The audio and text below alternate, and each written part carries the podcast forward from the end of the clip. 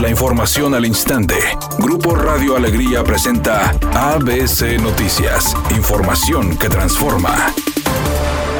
La acelera Ternium aseguró que ha reducido 47% sus emisiones de dióxido de carbono, aunque no informó en qué periodos ni detalló los volúmenes correspondientes. Por otra parte, la empresa respondió el pasado viernes un cuestionario que ABC Noticias le envió el 6 de noviembre, donde afirmó contar con una activa agenda en materia ambiental que se refleja en inversiones, certificaciones y transparencia. También señaló haber desarrollado una tecnología de vanguardia para la captura de dióxido de carbono, pero no compartió los detalles ni cuándo y dónde la desarrolló, agregando que Ternium emite menos dióxido de carbono al ambiente en la producción que el estándar de referencia por la Asociación Mundial del Acero, aunque no dio ejemplos de volúmenes. El secretario de Salud en el estado, Manuel de la O, recomendó a la población no viajar para distraerse por el riesgo que representa contagiarse de COVID, agregando que el personal de salud de Nuevo León está cansado y preocupado, ya que los hospitales empiezan a saturarse, reiterando que no es tiempo de salir, sino de cuidarse.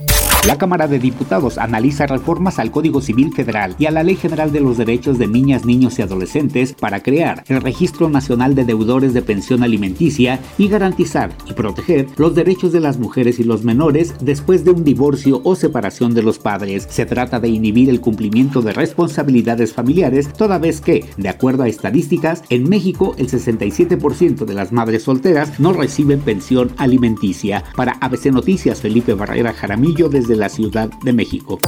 Editorial ABC con Eduardo Garza. La acerera Ternium, las pedreras, la refinería de Cadereyta y otras industrias envenenan el aire de la ciudad. La Procuraduría del Medio Ambiente de Nuevo León solo es una oficina burocrática sin poder de ejecución. La Profepa y la Semarnat no actúan porque no hay delegados, ni quien tome decisiones. Los diputados locales y federales no le entran al tema de la contaminación por sus propios intereses muy particulares. Y los alcaldes están más preocupados en los temas políticos que en la salud de los ciudadanos. Así las cosas en blanco y negro en el tema de la contaminación en el estado de Nuevo León.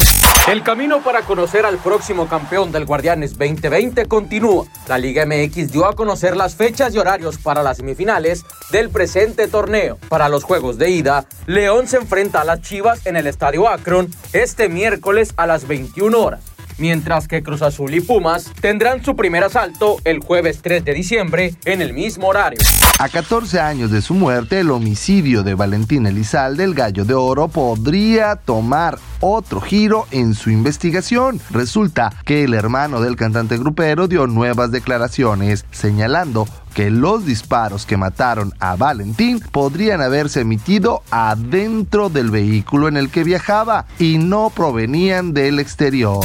Bye. En estos momentos nos reportan un accidente en la calle Washington y Cuauhtémoc en el centro de Monterrey para que tome sus precauciones. Un accidente más provoca tráfico pesado en la avenida Fidel Velázquez y Copán en el municipio de Monterrey. La carga vehicular está desde la avenida Universidad y también afecta a Manuel L. Barragán. Recuerde respetar los señalamientos de velocidad y no utilizar su celular mientras conduce.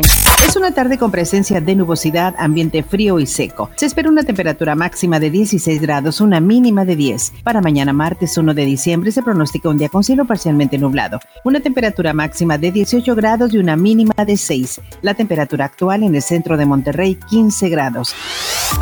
ABC Noticias. Información que transforma.